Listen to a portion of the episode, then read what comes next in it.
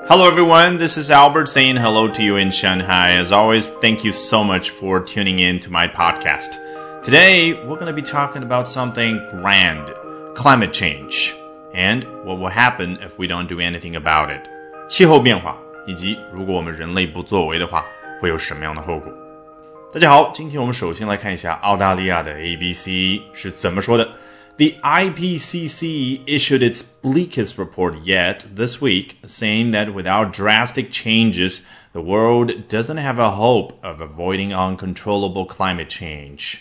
IPCC，待会儿第二篇文章呢，你会看到它的全称，这是联合国的一个组织。它在这一周的时候啊，issued a report，发布了一篇报道。诶，这个报道前面是什么形容词？叫 bleakest。 什么叫 bleak？其实原本的意思很简单，你走到比如说格陵兰岛，比如说北极圈这样的地方的时候，一眼看去什么样的感觉啊？我们中文叫肃杀，叫荒凉，就是根本没有生机。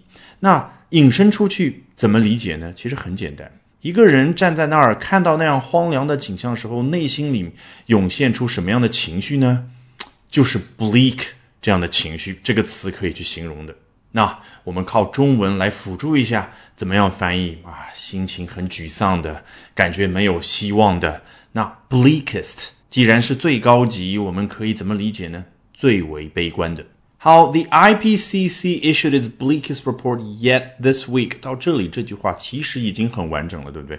那后面怎么样呢？它接着加上了 saying that without drastic changes。我们不用往下看，一下子就明白了啊，非常熟悉的那种句型。前面一句完整的话加上动词的 ing 形式，但是呢，我们之前学到过两种，一种是前面一句话描述了一件事儿，然后呢，后面这个动词啊不一定非得前面那个主体发出啊，它表示的感觉就是这件事儿带来的影响是怎么样的，听我详细说来。那这里呢是第二种是什么？saying 发出这个动作的呢是同样的主体，那就是前面的 IPCC，所以这句话就相当于 and said。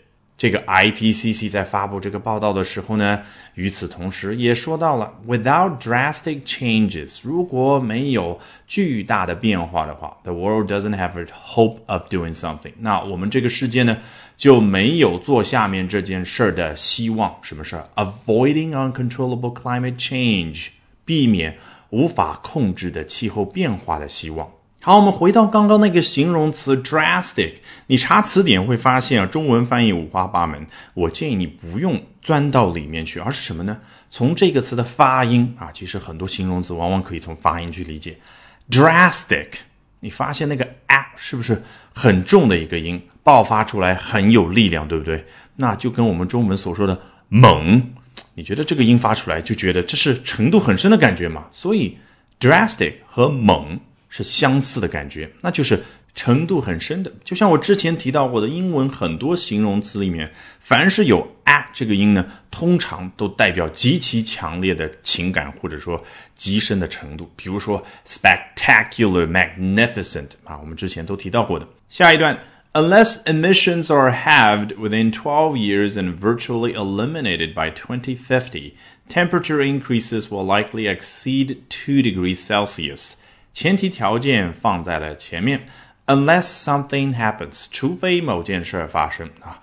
我们根据中文的语感都知道哈，否则就会发生接下来的这样的一个后果。那它的前提条件是什么？Emissions are halved within twelve years，在十二年的时间之内，排放被砍一半。你看，人家叫 halved，就是 half 一半的这样的一个词变成动词叫 have。用起来非常省事，否则你要怎么说？Unless emissions are cut by half，或者 are cut by fifty percent within twelve years。好，接着来看 and 后面这一部分，virtually eliminated by twenty fifty 啊，另外一半的条件就是到二零五零年的时候呢，排放几乎要被消除掉，也就是没有新增排放。Temperature increases will likely exceed two degrees Celsius。我们来看，如果没有这两个条件成立的话，后果是什么？Temperature increases，这里的 increase 毫无疑问是名词，指的就是温度的上升啊这件事儿。那 increases 指的是什么？哎，从十度涨到十一度，十一度涨到十二度，十二度涨到十三度，好像涨了三次，这个叫 increases 啊。总之，就像我之前谈到大飞机飞上蓝天的时候所说的一样，很多时候呢，他们就喜欢用复数啊，flew to the skies，好像一片天空是 sky，另外加在一起 another sky，然后拼在一起叫 skies。那这里 increases 也一样啊，就给人感觉就是这个温度呢，不是一下子涨上去的。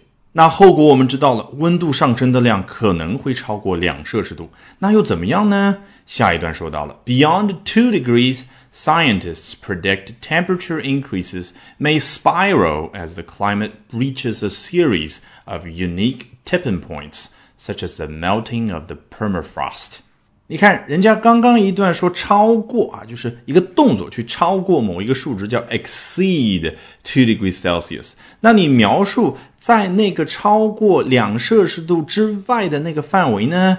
人家一个简单的 beyond 就可以。你看 beyond two degrees，从方位感上来说，就好像位于两度的上方。好，如果是在那个程度上的话，怎么样？Scientists predict temperature increases may spiral. 科学家们预测，温度的上升可能会螺旋啊。这个 spiral 做名词讲呢，指的叫螺旋形。比如说我们电影里面看到的，或者你现实生活当中啊，有那些富豪朋友的话，他们好几层的那种房子，楼梯间螺旋上升的楼梯，那个叫 spiral。